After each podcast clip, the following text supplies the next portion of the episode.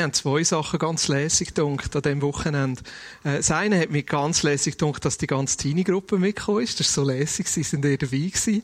Äh, wir haben ja eine Spezialaktion vorher gemacht, wo Teenager bei einzelnen von euch haben dürfen kommen, arbeiten und das hat nachher ihnen das Wochenende finanziert. Und da hat mich super durch, sind ihr dabei gewesen. Wirklich ganz lässig. Und das Zweite, was mich ganz speziell gedacht hat, ich äh, habe ja vor allem in dieser Zeit übersetzt. Äh, und da kommt man amigs nicht so wahnsinnig viel mit über, wenn man übersetzt, wenn wir gleichzeitig denken und reden. Ist ja etwas, wo ich eigentlich viel mache. kommt nicht immer etwas Gescheites raus. Auf jeden Fall äh, habe ich nachher einen von diesen Workshops auch dürfen übersetzen und nachher hat einer, der dabei war, ich weiß gar nicht, wie der heisst, Samuel. James, James, genau. Der hat nachher ähm, auch äh, etwas weitergegeben, und das Gefühl hat, was von Jesus ist für uns als Gemeinschaft. Und nachher hat er gesagt, er hat das Gefühl, dass uns Gott ganz viele Menschen aus anderen Kulturen wird vorbeischicken. Ja, und dass wir offen sein und die Menschen willkommen heißen und dass es ganz, ganz wichtig ist, dass wir anfangen, den Gottesdienst zu übersetzen. ich, jetzt, ich habe ihm dann nachher gesagt, dass schon eigentlich die Hälfte der Vineyard aus Flüchtlingen besteht und sich die am Sonntagnachmittag am treffen. Da hat er natürlich schon ein bisschen überrascht, äh, wie, wie, wie das schon zutrifft. Und ich habe seit vier Jahren habe ich auf der Investitionsliste im Bereichsleitungsteam habe ich eine Übersetzungsanlage für den Gottesdienst. Und bei uns funktioniert das so, wenn wir als Bereichsleiter zusammenkommen, dann schauen wir, ob Geldführung ist und dann schauen wir miteinander, wo das Geld am besten eingesetzt werden könnte. A, haben wir meistens nie Geldführung. und B, ist meistens alles anders dringender als die Übersetzungsanlage. Und seit vier Jahren habe ich die drauf. Und eigentlich ist es schon fast ein Running Gag geworden im Bereichsleitungsteam.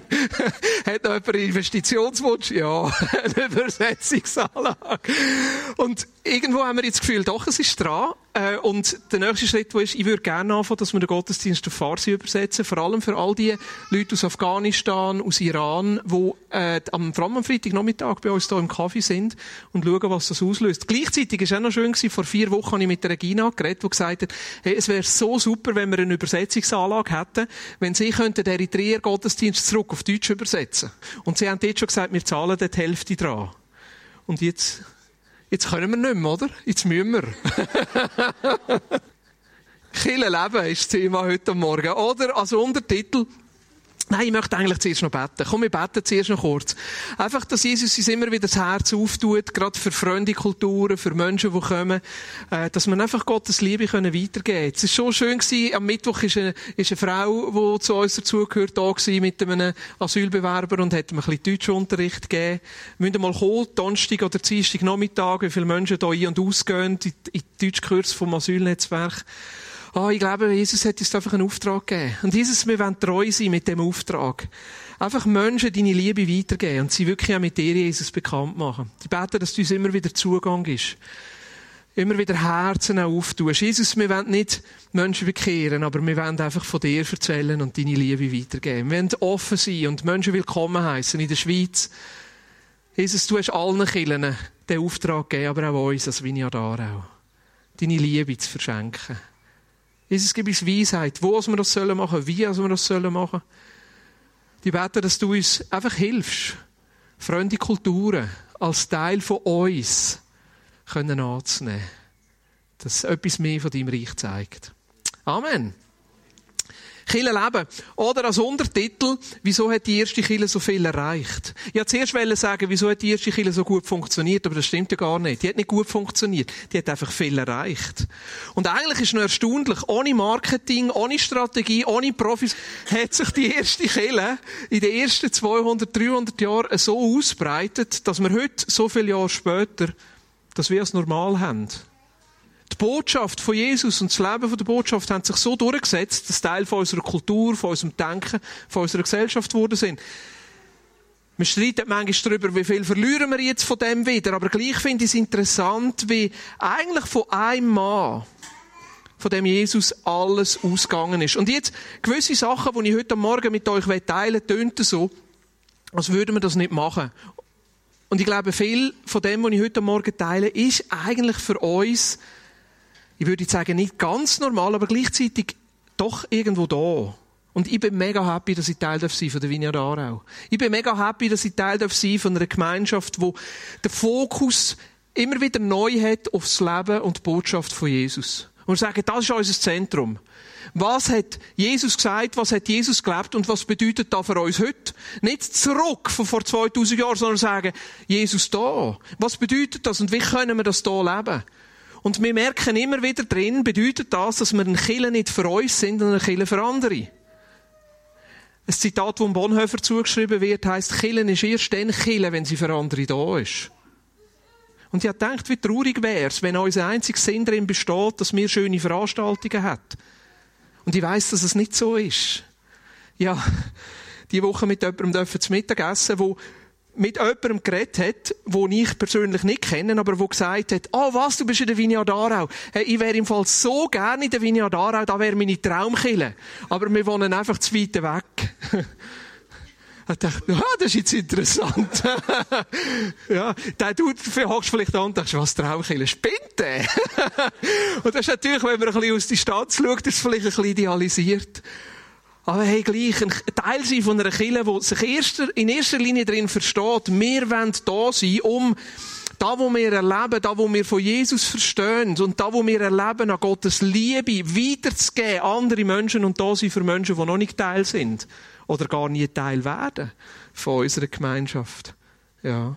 Und ich merke, dass etwas von dem auch drinnen ist, in dieser Gemeinschaft, wo Jesus gestartet hat und auch drinnen ist in dem Leben, wo die erste Kirche hat. Das ist für mich so ein bisschen wie auf die einen Seite die Referenz, aber auf gleichzeitig auch nicht das Grundmodell. Weil wir leben heute in einer anderen Zeit. Wir können die Sachen nicht einfach eins zu eins übernehmen. Aber meine Frage zuerst an dich. Wenn du so ein bisschen als Leben von Jesus mit seinen Jüngern denkst, an die, die ursprünglich so Jüngergemeinschaft, oder wenn du als Leben von der ersten Kirche denkst, was fasziniert dich am meisten?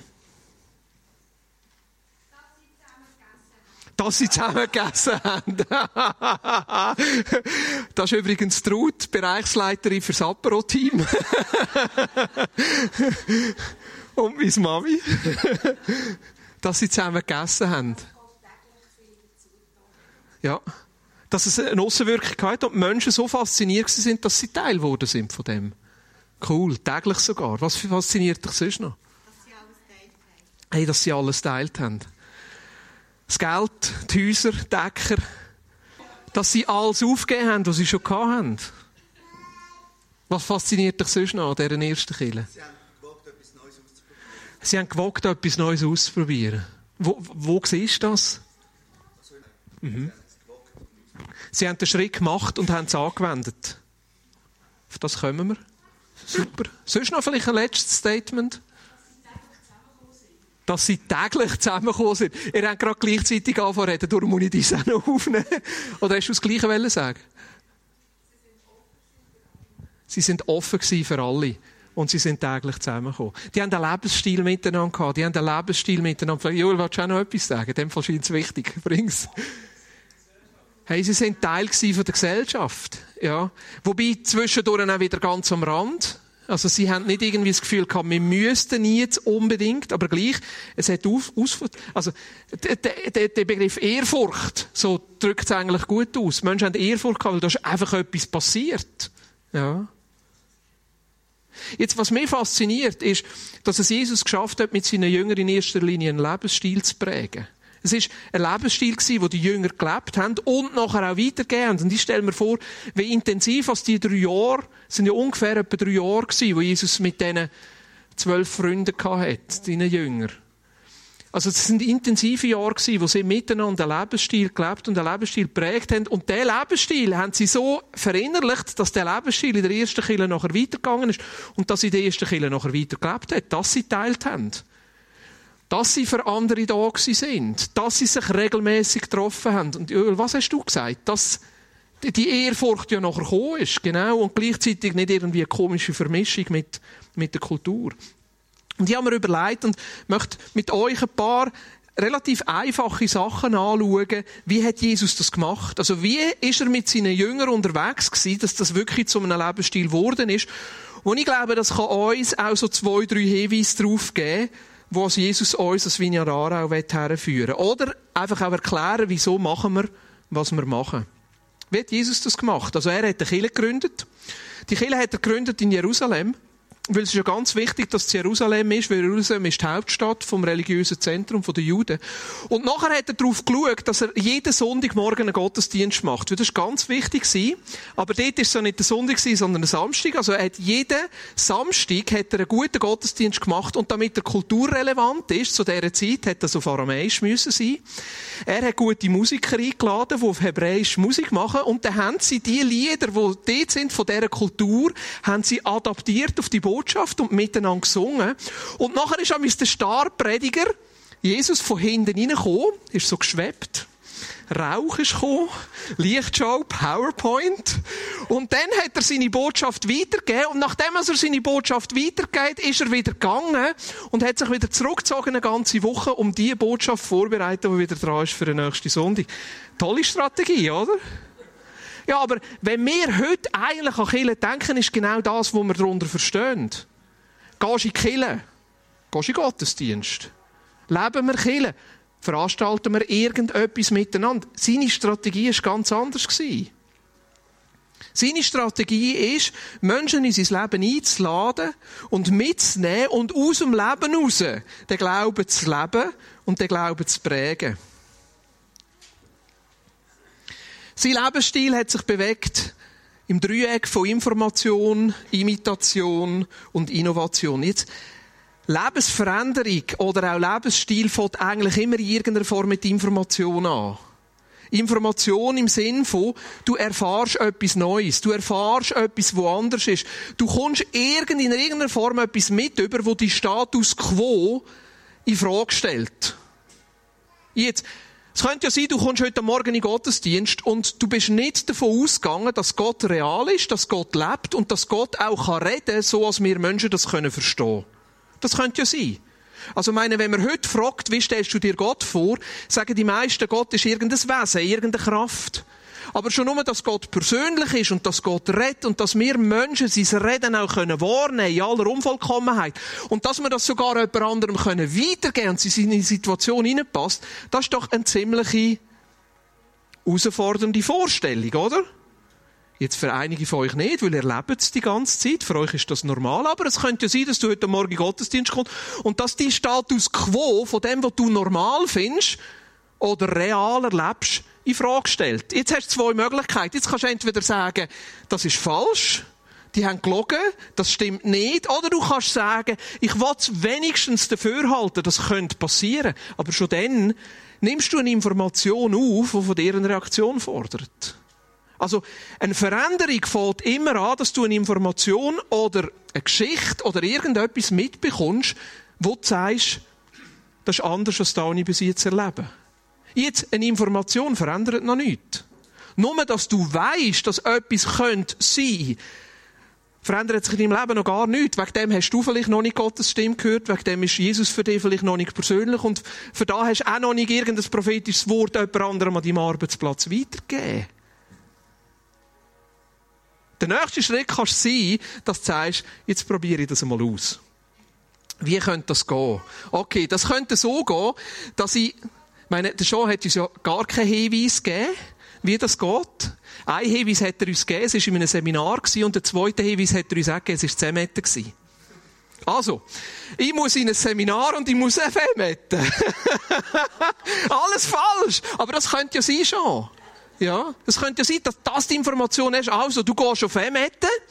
Ein Seminar findet dort vielleicht gerade nicht statt, aber du hockst vielleicht dort in die Kille, denkst ja, Kille ist der Ort, wo Gott vielleicht am meisten ist, dort kann er reden. Und dann denkst du, ja, wenn er soll reden, dann muss ich ruhig sein und dann hockst du mal her und bist ruhig. Und hörst. Ja. Da wäre der Schritt von Information, von Information zur Innovation. Dass du sagst, du hörst etwas, du machst etwas und du wendest es gerade in deinem Leben an. Vielleicht sagst du, ich brauche noch ein bisschen mehr Information. Jetzt gehe ich ins Bibelpanorama und kaufe mir ein Buch. Oder ich lese in den Bibeln über Propheten, wie sie das erlebt haben. Oder ich frage einmal konkret den Jean, ja, wie der das überhaupt, wie hast du das erlebt? Wie ist das gegangen? Erzähl mir mal. Und das wäre direkt der Schritt von Information zur Innovation. Und Innovation meint da, du schaffst die Information anzuwenden in deinem Alltag und so umzusetzen, dass sie in deinem Kontext nachher wieder möglich ist. Ja. Jetzt die meisten von uns lehren eigentlich nicht so. Die meisten von uns lehren von Information zur Imitation zur Innovation. Die meisten von uns schauen ab, wie es jemand anderes macht. Die meisten von uns gehen mit jemandem zusammen und machen einfach einmal mit, zum zu schauen, was das heisst. Was würde das heißen in dem Zusammenhang? Du sagst, hey, ich will das selber für mich herausfinden. Ich will selber wissen, ob das wirklich so ist. Jesus ist persönlich, er redet zu mir, sogar ich befähigt zu hören, was er sagt. Ich kann mir sogar den Mut zusammennehmen. Schon. Könnten wir das einmal zusammen machen? Dürfte ich einfach einmal dabei sein und zuschauen, wie du das machst? Machen wir miteinander ab weiß nicht, wie du das machst. Daheim am Morgen in einem schönen Stuhl oder da im Gottesdienstsaal auf dem Gnadenstuhl oder unterwegs beim Spazieren oder ihr habt glaube ich einen Hund, oder? Du gehst mit dem Hund spazieren und wenn er bellt, dann hörst du etwas, oder? Darf ich einfach mal zuschauen? Darf ich mal reinschauen, wie du das machst? Zuschauen, beobachten, Fragen stellen und nachher mitmachen. Und dann komme ich zum Jean und sage, hey Jean, ich habe hier auch einen Arbeitskollegen. Und eigentlich merke ich, Jesus ist da irgendwie dran, aber ich weiß nicht genau was. Könnten wir einmal zusammen hören? Und dann hören er zusammen und dann hat er schon einen prophetischen Eindruck und du hast auch einen und dann siehst du ein Blümchen und denkst, ja, Gott hat ihn gern. Und der Jean hat irgendwie 3. Oktober 92 ist das und das passiert und du denkst, wow, das ist da und das ist da und dann gehst du mit dem und wendest es an und so lehrst. Die meisten von uns lehren, indem wir abschauen können, indem wir mitmachen können. Und erst dort sind wir fähig, Schritt für Schritt weiterzugehen. Eigentlich ist das Prinzip das, was unser Schulsystem darauf aufbaut. Das da mit Imitation, schreibt man Imitation eigentlich mit zwei M? Nein. Nicht? Schon, oh, bin ich froh. Ja. Imitation ist eigentlich das System von unserer Berufslehre. Berufslehre funktioniert so. Du gehst in die Berufslehre, schaust ab, machst mit und hast Gelegenheit, Fragen zu stellen und nebenbei, aber das ist ein kleiner Teil, das nachher in der Schule sogar zu reflektieren. Jetzt, wir sagen so, etwa 15 bis 25 Prozent der Menschen sind fähig, direkt von Information zu Innovation zu gehen und etwa 75 bis 85 Prozent sind froh, wenn sie jemanden haben, wo sie es mit ihm zusammen machen können und imitieren. Das ist ungefähr auch der Anteil von Leuten, die den schulischen Weg einschlagen, Kante machen, studieren. Weil dort lernst du über das Intellekt, über das Bücherlesen, über das Studieren und bist irgendwie fähig, dass, also, ja, vielleicht, ja, die meisten gehen davon aus, sind fähig, das ihrem Arbeitsalltag nachher genau so anzuwenden. Aber die meisten von uns gehen genau über diesen Weg. Information, Imitation und Innovation. Und das ist das, was Jesus mit seinen Jüngern gemacht hat. Er hat sie reingenommen. Er hat sie reingenommen. Das ist interessant, wenn du die Evangelien liest, viel von seiner Lehre kommt aus konkreten Begebenheiten, die sie hatten. Fragen von den Jüngern, Sachen, wo sie angestanden sind, Lebenssituationen, wo sie daraus rausgekommen sind. Jemand ist gekommen und hat ein Anliegen gehabt und Jesus hat es ihnen noch erklärt. Ich möchte durch vier Sachen durchnehmen, die wir sehen im Leben von Jesus mit seinen Jüngern. Das erste ist Markus 1, 16 bis 28. Markus 1, 16 bis 28. Das ist die Geschichte der Berufung der Jünger. Da heißt als Jesus am See von Galiläa entgang ging, sah er zwei Fischer, die auf dem See ihre Netze auswarfen. Simon und sein Bruder Andreas. Jesus sagte zu ihnen, kommt, folgt mir nach, ich will euch zu Menschenfischern machen. Sofort ließen sie ihre Netze liegen und folgten ihm. Er war noch nicht viel weiter gegangen, da sah er zwei Männer, die im Boot saßen und ihre Netze in Ordnung brachten. Jakobus, den Sohn des Zebedäus und seinen Bruder Johannes. Jesus forderte sie ebenfalls auf, mit ihm zu kommen. Da ließen sie ihren Vater Zebedäus mit den Arbeitern im Boot zurück und schlossen sich Jesus an. Wie weit? 28. Sie kamen nach Kapharnaum. Gleich am darauffolgenden Sabbat ging Jesus in die Synagoge und sprach dort zu den Menschen. Sie waren von seiner Lehre tief beeindruckt. Behaltet das im Hinterkopf. Denn er lehrte sie nicht wie die Schriftgelehrten, sondern mit Vollmacht. In der Synagoge war auch ein Mann, der einen bösen Geist hatte. Er schrie, was willst du von uns, Jesus von Nazareth? Bist du gekommen, um uns zugrunde zu richten? Ich weiß, wer du bist, der Heilige Gottes. Schweig, befahl ihm Jesus, verlass diesen Mann. Da ist der böse Geist den Mann hin und her und verließ ihn mit einem lauten Schrei.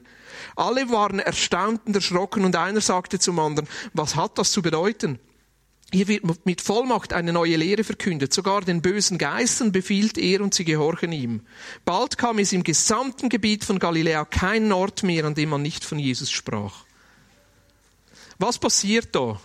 Jesus tut's und die Jünger schauen zu. Jesus tut's und die Jünger schauen zu. Also wir sind jetzt auf dieser Stufe Information. Jesus kommt zu den Jüngern und sagt, hey, kommt, folgt mir noch. Er nimmt sie mit in die Synagoge, er lehrt sie und was heisst, sie sind tief beeindruckt gewesen. Also das Gefühl am Anfang, wo man hat, ist etwa so. Man ist begeistert. Wir finden es lässig. Hey, die Jünger, die sind aufgeblüht. Hey, wir dürfen mit dem Rabbi sein, wir dürfen mit Jesus sein, Judi Hui. Eigentlich so wie jemand, der Fan ist vom FC Basel. Also mein FC Zürich kann ich im Moment nicht nehmen, ist eine Katastrophe. Yeah! Die sind begeistert gewesen, die sind Fan gewesen. Aber Jesus hat nicht in erster Linie nach einem Fanclub gesucht. Aber das ist der erste Schritt. Die sind berührt gewesen, die haben das Lesen gefunden, die haben dürfen zuschauen, wie Sachen passieren. Und sie haben hineingesehen und sie haben vor allem etwas Neues gesehen. Sie haben Sachen gesehen, wo ihr Denken gesprengt hat. Plötzlich ist jemand da, der nicht nur von den Sachen erzählt, sondern sie hat tut, was sie auch erlebt. Und dann kommt der zweite Schritt. Matthäus 14, 13 bis 21. Der zweite Schritt ist, Jesus tut es und die Jünger fangen da mithelfen. Jetzt, was wir bei dieser Geschichte wissen müssen, was vorher passiert ist, ist, Jesus ist abgelehnt worden in Nazareth, in seiner Heimatstadt. Also dort, wo er die Leute am meisten gern hatte, wo er aufgewachsen ist, haben sie ihn nicht wollen, haben sie ihn rausgejagt. Und was auch noch gerade vorher passiert ist, ist, dass sie Cousin Johannes der Täufer geköpft worden ist. Also, massiv. Die Erschütterung, wo Jesus drinnen ist. Und darum heisst es so am Anfang, Matthäus 14, Vers 13, als Jesus das hörte, zog er sich zurück er fuhr mit dem Boot an einen einsamen Ort, um allein zu sein. Also er hat allein sein, er hat einfach vom Ganzen mal ein bisschen genug gehabt. Doch es sprach sich herum, dass er wegfuhr und aus den umliegenden Ortschaften gingen ihm die Leute auf dem Landweg nach. Als Jesus aus dem Boot stieg und die vielen Menschen sah, ergriff ihn tiefes Mitgefühl und erheilte die Kranken. Gegen Abend kamen die Jünger zu ihm und sagten, wir sind hier an einem einsamen Ort und es ist schon spät. Schickt die Leute fort, dann können sie die Dörfer gehen und sich etwas zu essen kaufen. Jesus erwiderte, sie brauchen nicht wegzugehen, gebt doch ihr ihnen zu essen. Wir haben hier aber nur fünf Brote und zwei Fische, entgegneten sie. Bringt sie mir her, sagte Jesus. Nachdem er angeordnet hatte, die Leute sollen sich im Gras lagern, nahm er die fünf Brote und die zwei Fische, blickte zum Himmel auf und dankte Gott dafür. Dann brach er die Brote in Stücke und gab sie den Jüngern und die Jünger verteilten sie an die Menge und alle aßen und wurden satt. Am Schluss sammelte man auf, was übrig geblieben war. Zwölf Körbe voll, etwa 5000 Männer, hatten an der Mahlzeit teilgenommen, Frauen und Kinder nicht mitgerechnet. Also was ist, was passiert da? Jesus kommt, ich sage es jetzt mal einfach ein bisschen platt, Anschlag. Und sagt, eigentlich wollte ich das nicht mehr allein machen. Jetzt habe ich meine zwölf genug zuschauen. Jetzt wollte ich, dass sie mithelfen. Jesus verschenkt sich, er gibt sich ein Beispiel her und sagt, hey, auch wenn es mir nicht gut geht, ich will für die da sein, hat ihre Kranken geheilt. Aber nachher, wo sie noch kommen und sagen, und jetzt müssen wir noch zu essen geben, sagt er ja, also jetzt, macht ihr mal etwas. Gebt ihr ihnen zu essen. Und sie sagen, das können wir nicht. Da in der zweiten Phase ist da, wo der grösste Frust ist. Da fangen die Jünger an merken, hey, so einfach ist es gar nicht. Da fangen die Jünger an merken, hey, da, wo Jesus da tut, hey, wow, das ist ja, das Zuschauen ist ja einfach, aber das Mitmachen, da wird es schwierig. Und was ist das Gefühl, wo die Jünger drinnen sind? Ich würde sagen, etwa so. Sie sind frustriert. Und sie merken, dass es doch noch eine recht grosse Distanz gibt zwischen dem Lebensstil, wo sie selber drinnen sind, dem Glauben, wo sie selber drinnen sind, dem Vertrauen, wo sie selber drinnen sind, der Selbstzentrierung, wo sie selber drinnen sind und dem, wo Jesus tut. Und jetzt, in dieser zweiten Phase, ist die grösste Gefahr, dass man zurückgeht zu den Zuschauern. Weil das ist lässig. Dort kann man klatschen. Im Fanclub sein ist einfach. Ich meine, wenn du in Fanclub gehst, fragen, wie die Spieler müssten spielen, da hat jeder eine Meinung. Da weiss jeder, wie es müsste gehen. Aber nachher, wenn es darum geht, mitzumachen, wenn es darum geht, selber auszuprobieren, wenn es darum geht, selber in das hineinzuwachsen, dort braucht es gute Begleitung und es braucht eine gute Nähe. Da möchte ich noch schnell zum Beispiel nehmen von Petrus. Meine, die Phasen, die laufen ineinander rein. Und der Petrus hat ganz am Ende von seiner Zeit mit Jesus noch einmal die Phase gehabt, wo er einen riesen Frust erlebt hat, nämlich dort, wo er Jesus verleugnet hat. Jesus hat es ihm sogar noch gesagt. Er hat gesagt, hey, ich habe für dich betet. Du wirst mich dreimal verleugnen. Und wenn ich nicht betet hätte, im Fall, du wärst ganz abgefallen. Aber ich habe für dich betet. Und was macht der Petrus in seinem grössten Versagen? Könnt ihr nachlesen, Johannes 21, er geht zurück fischen. Er geht zurück in seine alten Muster. Er geht zurück in das, was ihm wohl ist. Er geht zurück in das, wo ihm ein gutes Gefühl gibt. Es geht, er geht zurück in das, wo ihm den Komfort gibt und das Natürliche gibt. Wachsen bedeutet, einen Schritt rauszumachen. Wachsen bedeutet, das Risiko einzugehen. Wachsen bedeutet, Ruth, du hast sehr schön gesagt. Ich habe sogar gesagt, und wenn es in die Hose geht, dann mache ich es nie mehr. Ja, es bedeutet, das Risiko einzugehen, frustriert zu werden. Und das ist das, was der Petrus hier erlebt hat. Und wenn wir das erleben wollen, dass wir wachsen in dem, dann braucht es eine Nähe. Weil was Jesus gemacht hat, er ist näher gekommen, darf ich den mal als Petrus missbrauchen?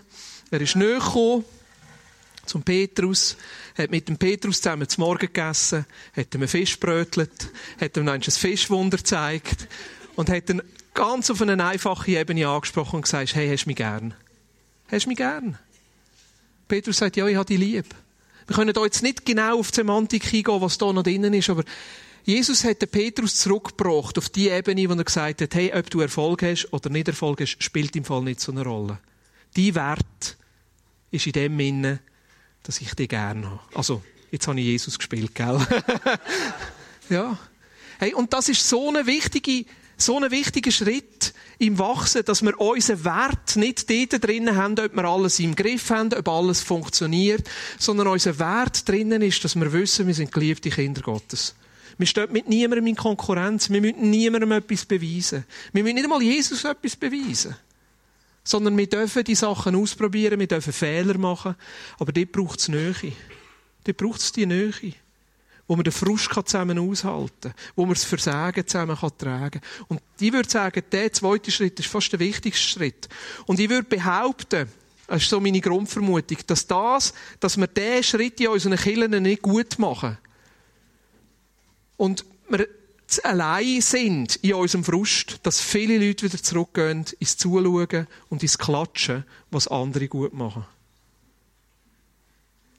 Das Ziel ist, in den dritten Schritt kommen, Johannes 15, Vers 15. Ein einfacher Vers.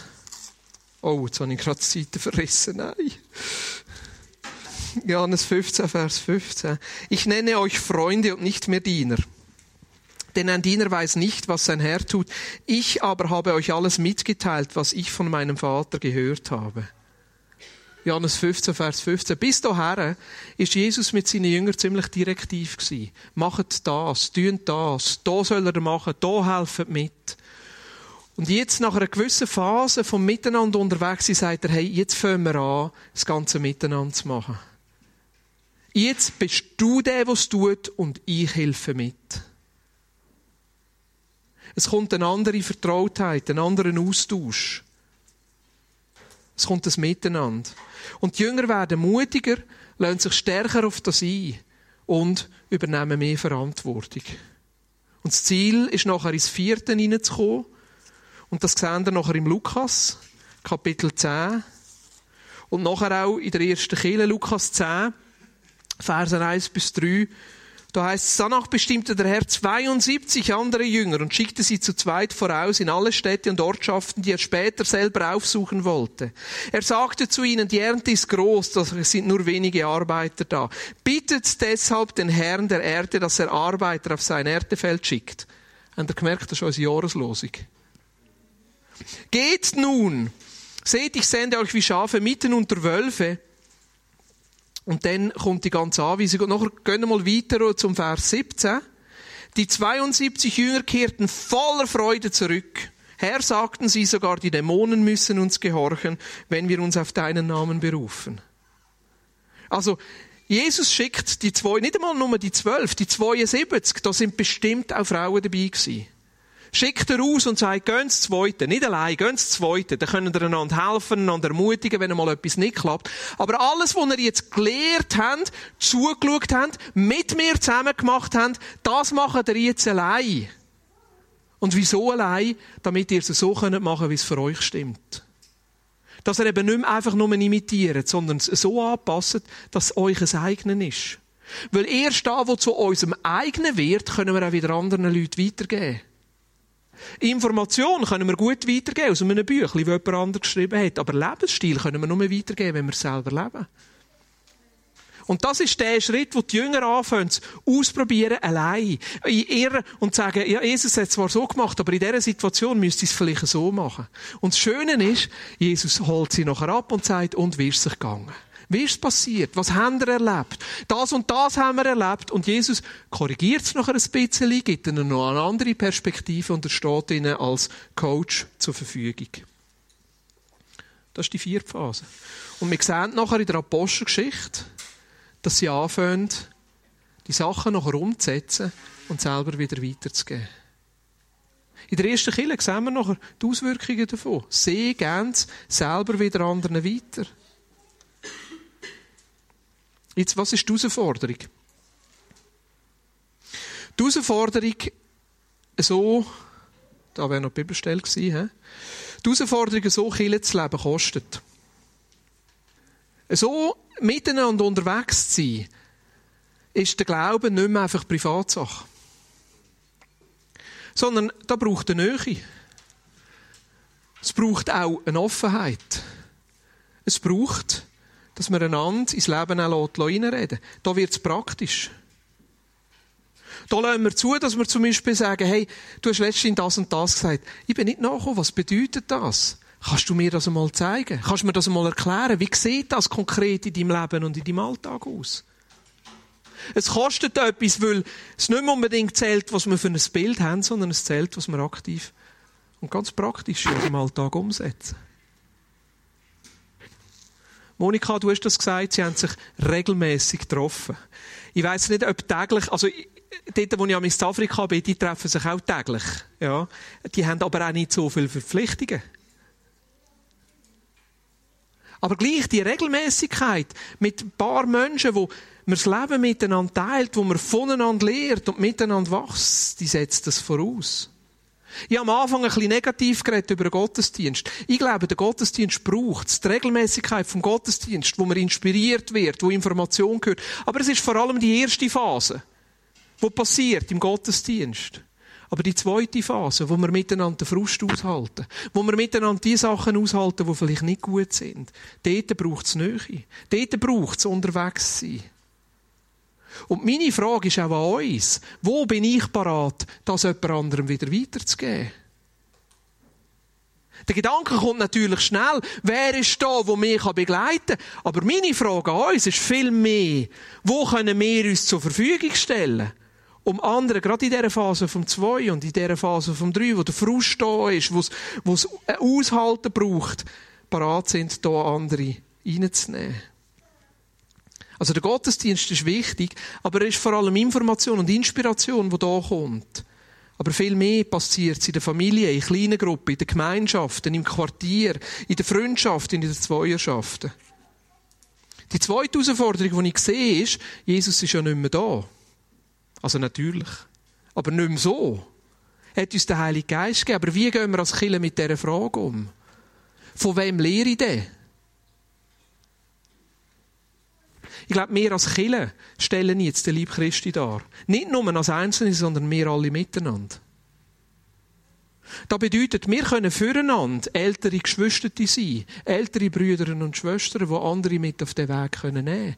In diesen Situationen sind wir vielleicht der Jünger, wo wir von jemand anderem lernen können. In anderen Situationen sind wir vielleicht der Älter, wo wir jemand anderem etwas weitergeben können. Und sind für mich vor allem drei Sachen und mit dem schließe ich nachher ab. Bin schon ein bisschen über der Zeit, tut mir leid. Nein, eigentlich nicht. Aber diese drei Sachen möchte ich noch weitergeben. Drei ganz, ganz banale Fragen. Wie gehen wir mit der Bibel um? Einfach das Bibel lesen. Die Bibel als Ort haben, wo uns inspiriert. Die Bibel als Ort haben, wo Jesus zu uns kann reden, wo wir Jesus und sein Leben und seine Botschaft rausnehmen und sagen, was heisst das für mich und für meinen Alltag? Ich glaube, dass ein guter und ein gesunder Umgang mit der Bibel etwas ganz, ganz Wichtiges ist. Und gleich weiss ich, wie schwierig es ist. Die Fragen, die kommen, ist das noch? Kann ich das wirklich nehmen? Nicht. Was? Wie nehme ich die Bibel ernst? Wie nehme ich die Bibel als Wort Gottes in meinen Alltag hinein? Und wie tue ich das? Wo gibt es für dich Möglichkeiten, mit jemandem zusammen das zu machen? Zu lehren? Das Zweite ist für mich das Betten. Das Vor Jesus sein. Da, da schließe ich ein, da, wo wir heute gehört haben, Jesus hören, in seiner Gegenwart sein, aufzutanken, vor ihm dürfen sein. Aber auch Verantwortung übernehmen und sagen, ich will segnen und ich will für andere da sein. Ich lehre viel am Mittwoch am Morgen, Viertel ab sechs im Frühgebet. Es sind ganz viele verschiedene, die dort das Gebet leiten und ich von anderen wieder lernen kann, wie beten sie. Wenn ich höre, wie jemand im Glauben in etwas innen steht und das betet, dann berührt mich das und dann ich, Jesus, von dem möchte ich mehr. Und das Dritte, und das ist etwas, was wir häufig vergessen, und das ist erst in letzter Zeit los, also bewusst wurde es loslassen. Wir können auch theologisch klassisch sagen, vergehen. Aber ich glaube, loslassen ist viel mehr. Aber die, die drei Sachen, Bibel lesen, beten und regelmäßig und gut lehren loslassen, ist so etwas Wichtiges für unser Leben in der Christus-Nachfolge loslassen. Eben nicht so einen Stein müssen tragen. Loslassen kann sein, jemand anderem zu vergeben. Loslassen kann sein, sich selber zu vergeben. Loslassen kann sein, Sachen, die einen belasten, können ablecken. Loslassen kann sein, negative Emotionen auch wieder können verarbeiten. Loslassen kann sein, Sachen aufhören, damit wir wieder frei sind, um Neues anfangen können Und ich glaube, in dem haben wir als Gemeinschaft eine riesige Chance. Miteinander zu wachsen, einander zu helfen das Miteinander zu entwickeln. Wie ist es bei dir? Siehst du dich eher als jemand, der Imitation braucht, oder siehst du dich eher als jemand, der auch jemand anderen einladen könnte und sagen, hey, komm doch einmal mit mir mit? In welchen von diesen drei Bereichen, Bibel lesen, beten oder loslassen, willst du zunehmen? Was merkst du, was ist dran? Vielleicht ist es auch etwas anderes. Und was könnte die nächste Schritt sein? Wir nehmen uns noch zwei Minuten, lassen das tief gehen.